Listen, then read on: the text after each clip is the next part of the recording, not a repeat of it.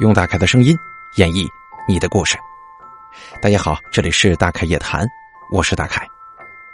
咱们还是那句话，您或者您身边的朋友、家人经历过哪些离奇古怪的怪事儿、匪夷所思的奇遇，或者说您身边发生过一些非常令人印象深刻的事件，您都可以给大凯投稿，并且随稿附上您的网名、年龄以及性别。今天呢，有两位朋友给咱们分享了他们的真实经历，下面就让我们一起来听一听吧。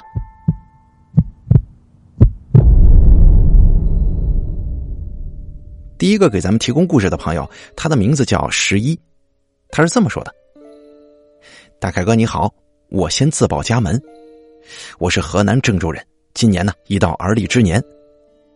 我是从二零一八年开始听您的节目的。”您呢，就称呼我为十一吧。我当时听你节目的第一感觉就是觉得挺亲切的，听着你絮絮道来发生的各种故事，到后头啊就越听越上瘾了。虽然未曾谋面，但是我已经把你当做一位挚友。从当初的听众真实故事到现在的大凯夜谈，今天呢，我也想把发生在我以及我母亲身上的三件真实事件讲述给你，希望有机会跟大家一同分享。在讲述之前呢，我想说，这三件事情发生的时候都比较有特殊的前提条件或者因素。至于是否跟灵异诡谲相关，我无法肯定，就当做茶余饭后的小故事吧。下面呢，我就来说一说第一个经历。这是发生在我身上的故事，我至今记忆犹新。有些人回忆起儿时那种光怪陆离的事件，可能会觉得恐惧不安。但是我自始至终对当时的那件事情，更多的则是好奇，并没有多害怕。这件事情，我的母亲也记得特别清楚。那时候应该是七八岁左右，已经上小学了。那几天我因为发烧，身体不舒服，母亲带我去本地的一个儿童医院就医。当天晚上打了针之后回家休息。因为当时家中装修，睡觉的时候我跟父母在一个屋里，父母在最外面，我的床在最里面。可就在半夜的时候啊，我迷迷糊糊的醒了。我一翻身，看见父母睡觉那边的方向飘着一个呃裹着被子的男人，在对我笑呢。我当时并不觉得害怕，我记得很清楚，那个男人穿着军绿色的类似中山装的上衣。但是腰部以下裹着一个被子，就是那种四边是白色，中间是红色缎子面，上头绣着花朵跟绿叶缝线的被子，就在那儿左右的飘着。屋里虽然没有灯光，但是我就看得很清楚。然后我就推了推我妈，说：“妈，你看咱家屋里头飘着一个男的，在一晃一晃的呢。”当时我妈就吓醒了，赶紧让我爸起床把灯拉开，然后我妈就问我在哪呢？我就指了指他们睡觉上方，说刚才还在那飘着呢，现在没有了。这屋里头空空如也啊，四周也异常安静。然后我爹说，可能是我发烧烧糊涂出现幻觉了，因为当时去医院看病的时候，有很多村镇人抱着孩子来。他们基本上的着装以及抱着孩子时裹着的被子，都是我所说的那种样式的。所以我爹说，我把在医院看到的情景，大脑啊自动混搭组合了。后来呢，就关灯睡觉了，我也没再看到那个人。多年之后，我跟老爹老妈说起这件事儿，老爹依然是科学解释给我，但是我妈妈却仍然觉得不安。我接着说第二件事儿。这件事情啊，是发生在我母亲身上的故事。我母亲跟我一个生肖，在生我之前，我父母还有一个孩子，可惜那个孩子出生的时候就夭折了。而这件事情啊，就是发生在我母亲怀第一个孩子的时候。那年是一九八七年，我妈说当时怀孕有两个月了，那天正好下着小雪，她那个时候有孕期反应，所以就在我奶奶家休息。我奶奶家那个时候的小区是郑州当时兴建的比较早的小区，在西郊位置。早上呢，我老爹去上班，我爷爷奶奶也出去了，我妈就在家休息。我奶奶家是住一楼的，当时她在我奶奶家那个屋里，那间屋子是北朝向，窗户外头是一个共享的大院子，窗户正对着有一棵香椿树。我妈说，她刚躺下准备睡觉的时候，听到有咯吱咯吱的声音。因为当时早上绝大多数的住户都出去上班了，天也比较冷，这外面应该不会有人和小孩子呀。我妈就想着是不是家里人回来了，就喊了喊，可是也没人答应。她就起来在屋子里看了看，也没有发现有声响啊。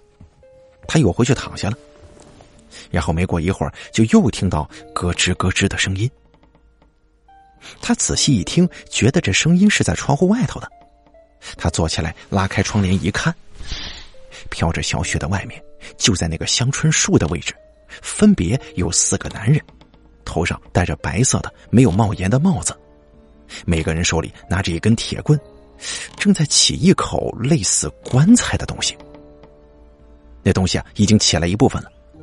而且样子、形状都跟平常的棺材不太一样，这棺材表面的颜色还是绿色的。当时把我妈吓得呀，出门骑车就回我姥姥家了，把这事儿跟我姥姥一说。据懂的人说，我妈是看见脏东西了。后来呢，让我爷去找一个看事的人问问。这看事儿的人说，我爷家今年有喜事但不是添人口。我爷就问怎么破呀？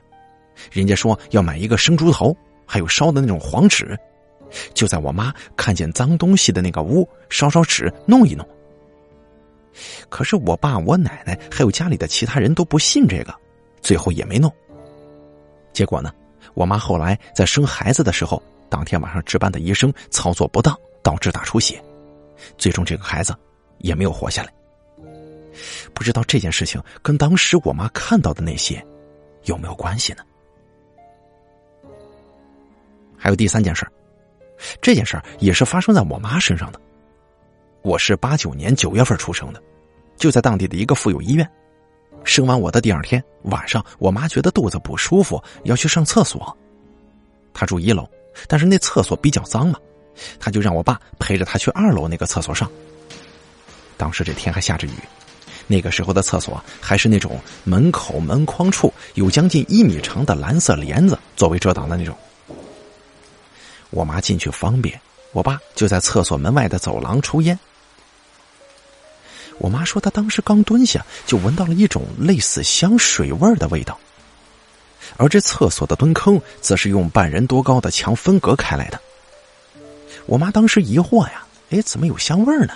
这厕所还有香味啊？正在疑惑的时候，她左手边慢慢站起来一个女子，头发到脖子处遮挡着脸。还是一头的卷发，然后这个女的甩了一下头发。当时我妈就看到那个女的露出了绿色的牙齿，对她笑啊，把我妈当时吓坏了，就大喊我老爹的名字跑了出来，就说厕所里有个女的在吓唬她。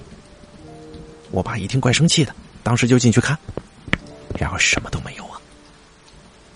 我爸说抽烟的时候也没见有人出来，但是我妈却说她进去的时候也没见有人。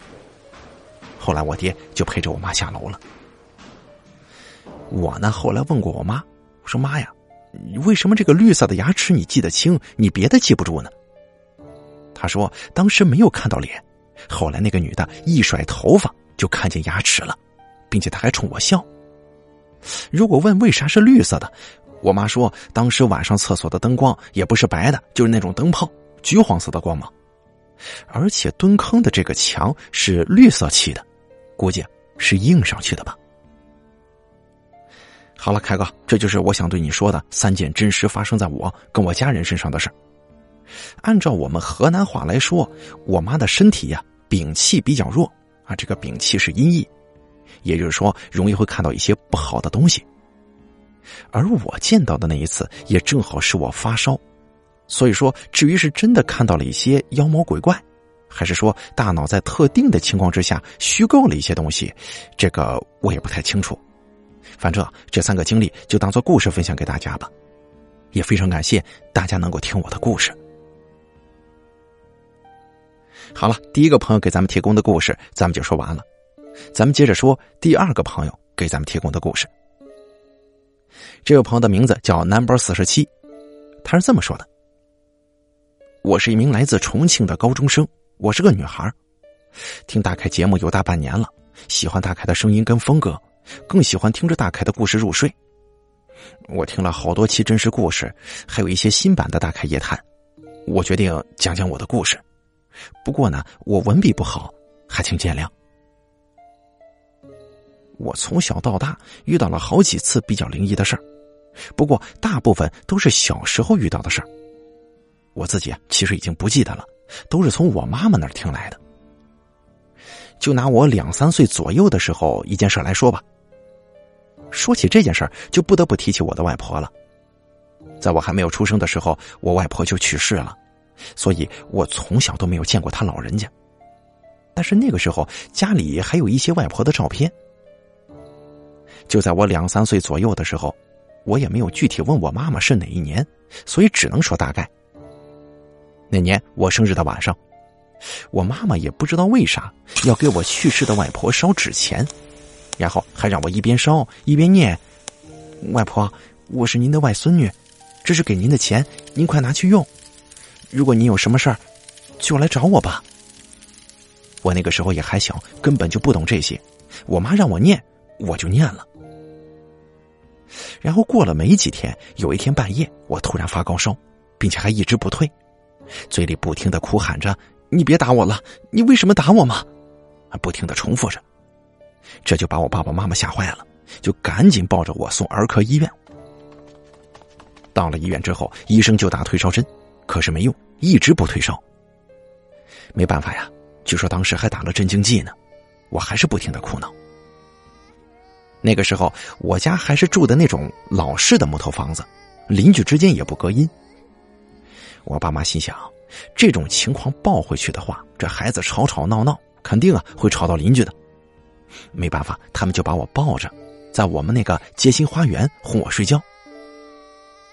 不过这期间，不管他们怎么哄我，怎么跟我说话，我都不理，就只知道一直哭一直闹。大概折腾了有两三个小时或者更久吧。也许是镇定剂有效果了，又或者说我是哭累了吧。反正快清晨了，我这才渐渐睡着。这个时候呢，我爸妈才把我抱回家去。据后来我爸妈告诉我说，回家之后，我那从不信邪的爸爸还在家门上插了一把菜刀呢。这邻居看到之后还吓了一跳，这怎么个意思？这回发烧整整持续了一个星期，我妈说我每天都不清醒。不管吃的什么，只要别人问我，我就回答，全部都是我外婆给我吃的。我妈妈那几天天天都哭啊，他特别害怕，是不是发烧把我给烧傻了呀？怎么总是说胡话呢？天知道，我从来没见过我外婆，平时也没有人给我提起她呀，啊，除了烧纸钱的那天晚上。后来呢，我大姨婆知道了我的事儿，就去找了一个看水碗的师傅。我不太懂这个，我们这边就叫观花，看水碗，应该指的就是那种类似通灵吧。那个师傅就说是我外婆来找我了，因为她在下面没有住的地方，就连在别人家屋檐下躲雨都会被人赶走。我爸妈就赶紧去烧房子、车子、丫鬟什么的，反正那个时候给去世的人烧的，能烧的全部都烧过去了。然后就过了一天，我的烧退了，也不说胡话了。我妈妈就把家里外婆的照片什么的也都烧了。他说：“人去世了，这想法就跟活人不一样了。留着照片，小孩子容易遇到那种事儿。”这是第一件事儿。第二件事情呢，也是我小时候发生的。我那时候大概三四岁左右吧，也许是跟我说的话有关，也是我妈妈告诉我的。那时候我爸爸下班比较晚，我妈又不会做饭，就带着我去爷爷奶奶家吃晚饭。平常我去的时候都会跟爷爷奶奶问好，可是那天特别奇怪，我怎么都不进我奶奶的屋子，也不跟她问好。啊，在这儿我得解释一下，我奶奶一直是瘫痪的，都躺在床上，所以我每次去都会去她的屋子里跟她问好打招呼。可是那天呢，就是特别奇怪，我说啥也不进去。那天吃过饭，我爷爷本想留我在他家住一晚的，陪陪他们，可是我死活不愿意。没办法，就让我妈带着我回家了。回家的路上，我妈妈就问我：“你为啥不愿住你爷爷奶奶家呀？”啊，我就告诉我妈说：“妈妈，奶奶死了。”我妈一听就赶紧问我：“你说什么呢？死在什么地方了？”我回答说：“死在爷爷床上了。”然后到了第二天，我的堂哥就来我家找我们，说我奶奶那天半夜就去世了。接下来我要说第三件事，这件事情的发生我自己是有记忆的，是我小学五年级时候的事情。那个时候，由于我爸妈要做生意，没时间照顾我的饮食起居，就把我托付给我四姨家照顾。说来那天也是奇怪，应该是一个星期天。白天的时候，我四姨带我去我家拿我的衣服，还有一些别的我能用上的东西。到了晚上，我跟我四姨出去串门，去她朋友家玩。然后我听他们大人聊天的时候，聊到说有一个小孩子胡乱说话，说什么还好我家没有被火烧之类的，就被他家人呢打了个耳光，让他不要乱说话，还说小孩子说话乌鸦嘴会失线的。我当时一时冲动啊，就觉得挺好玩的，我就学着那个小孩说了一句：“还好我家没有被火烧。”我四姨就轻轻的拍了我一下，就说：“你可别乱说。”但他也没打我。然后那天晚上，我迷迷糊糊的就听到我妈妈在我四姨家哭，说：“好惨呐，家都没了什么的。”我梦里就想啊：“哎呦，这还好是一个梦啊。”结果我后来醒了，发现我妈妈还真的在我四姨家呢。我家那个老式的木头房子，真的就在那天晚上让一场大火给烧没了。据说呢，是我家邻居的电线短路了。那个时候不像是现在这种空气开关，还是那种带铡刀的保险丝。那个邻居又是一个孤寡老人，他一个人不会弄，一不小心呢就烧起来了，然后自己又没法把火扑灭。导致我们周围几户人家全都遭殃了。总而言之，从那以后我都不敢再随便说话了，真的把我吓坏了。而且这件事情直到现在，我都不敢告诉我爸妈呀。最后，我还有一件觉得比较神奇的事是发生在去年我高一的时候。那个时候我刚住校。有一天晚上做梦，不知道为什么，我就梦到了去世已久的爷爷奶奶。他们就找到我，带我去他们家玩。一进他们家，我爷爷就坐在一把太师椅上跟我说：“他们搬家了，住新房子了，让我爸妈经常去玩。”我也不知道为什么，当时心里知道他们已经去世了，我就没搭话，心想：你们不都去世了吗？怎么还叫我爸妈来玩啊？后来他们又说了好多话，不过我都不记得了。然后我爷爷就叫我奶奶送我出去。再然后我就觉得画面一转，我就到了马路上了。后来啊就醒了。回到家，我把这件事情告诉我妈妈，然后我妈才告诉我说，因为当年家里穷没钱，爷爷奶奶去世之后啊都没有钱给他们买公墓，骨灰盒就一直留在殡仪馆里头。本来想着后头有钱了再送去公墓。结果后面再去的时候，那边的工作人员就说找不到当时的资料了。我爸爸为此跑了好多次都没找到。可是就在我做梦的前几天，那个殡仪馆拆迁了，把里面的骨灰盒都迁移到另外一个地方去了。当时这消息还登了报。不过呢，我从小不爱看新闻，也不爱看报纸，根本就不知道这个事儿。也许啊，这就是我的爷爷奶奶来托梦了吧。好了，这两个朋友给咱们提供的故事啊，咱们全部都说完了。这第一个给咱们提供故事的朋友十一，他说了三件事其中给我印象最深的就是那个裹着被子的男人。这个你想想啊，裹着个被子，一个男人漂浮在空中，在自己爸妈头顶上这么来回的晃荡，这真的怪瘆人的。还有那个起棺材的声音啊，这个呢应该不是什么幻觉啊，而是直接看到的。还有就是那个女的，有绿色牙齿的那个女的。不过在这儿大概得发表一下个人观点啊。你在故事当中提到那个墙是绿色油漆的，这个大概可以想象啊。直到现在啊，还有那种老楼底下那墙上都是刷的绿色油漆啊，有的大门也是刷那绿墨绿色的啊。不过你想想，那个时候一种这种钨丝灯泡，它发出来的光本身就不是白色，而是一种淡黄色，本身这光源就不强。你说再打在墙上，再把那个绿色反出来，照在一个人的牙齿上，并且还体现出一种绿色，我觉得不太现实，那不太可能。并且呢，当时你的父亲还进去看了，确实没人；你母亲进去的时候，也确实没有提前发现有人。这第三件事啊，大概觉得那应该是一个灵异事件了。这第二个给咱们提供故事的朋友，number 四十七，他说了很多，不过我觉得呢，这小姑娘年纪不大，是不是有什么说法什么的啊？她竟然还会有一些这个提前性的这种知晓的这种啊能力啊？就是后边这几段的时候，咱也不太清楚这是否是真的，这是一种所谓的预知。不过有一点呢，大概觉得是非常不对的啊！咱也不知道是不是因为南北差异，还有这个风俗的不同，还是怎么着。反正我总觉得吧，呃，有一个不对的地方，就是在烧纸钱的时候，让孩子去念叨，或者说许什么愿，或者说您在那边有什么需要啊，来找我。我觉得这话是不能让孩子说出来的。其实，在大凯家这边呢，有很多时候，你比方说，呃，这个亲人去世，还有这个上工龄的时候，烧纸钱的时候，在念叨的时候，是不太让一些小孩子去参与的。这个让你说这个话，我总觉得不太对头。所以说，后续引来了一系列的这个老人找在这个咱们投稿朋友的这个身上，呃，我估计与那个话啊是不无关系的。所以说，以后这种事儿可能。你的母亲是不太懂吧？呃，也可能是由于这个风俗的差异吗？大概总觉得让小孩子去说这种话是不对的。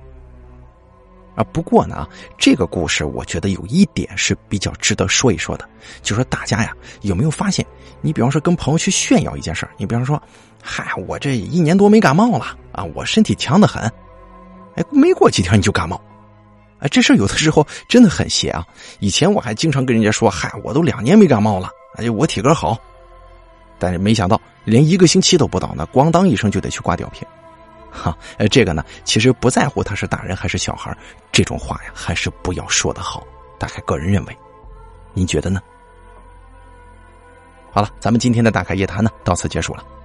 三个投稿方式：第一，新浪微博私信蓝微大凯说。第二，关注大凯说微信公众账号，发送聊天信息给我。第三，也就是咱们的邮箱，把您的经历写成邮件，发送到一三一四七八三八艾特 QQ 点 com 这个邮箱，我在这儿等着您的来稿。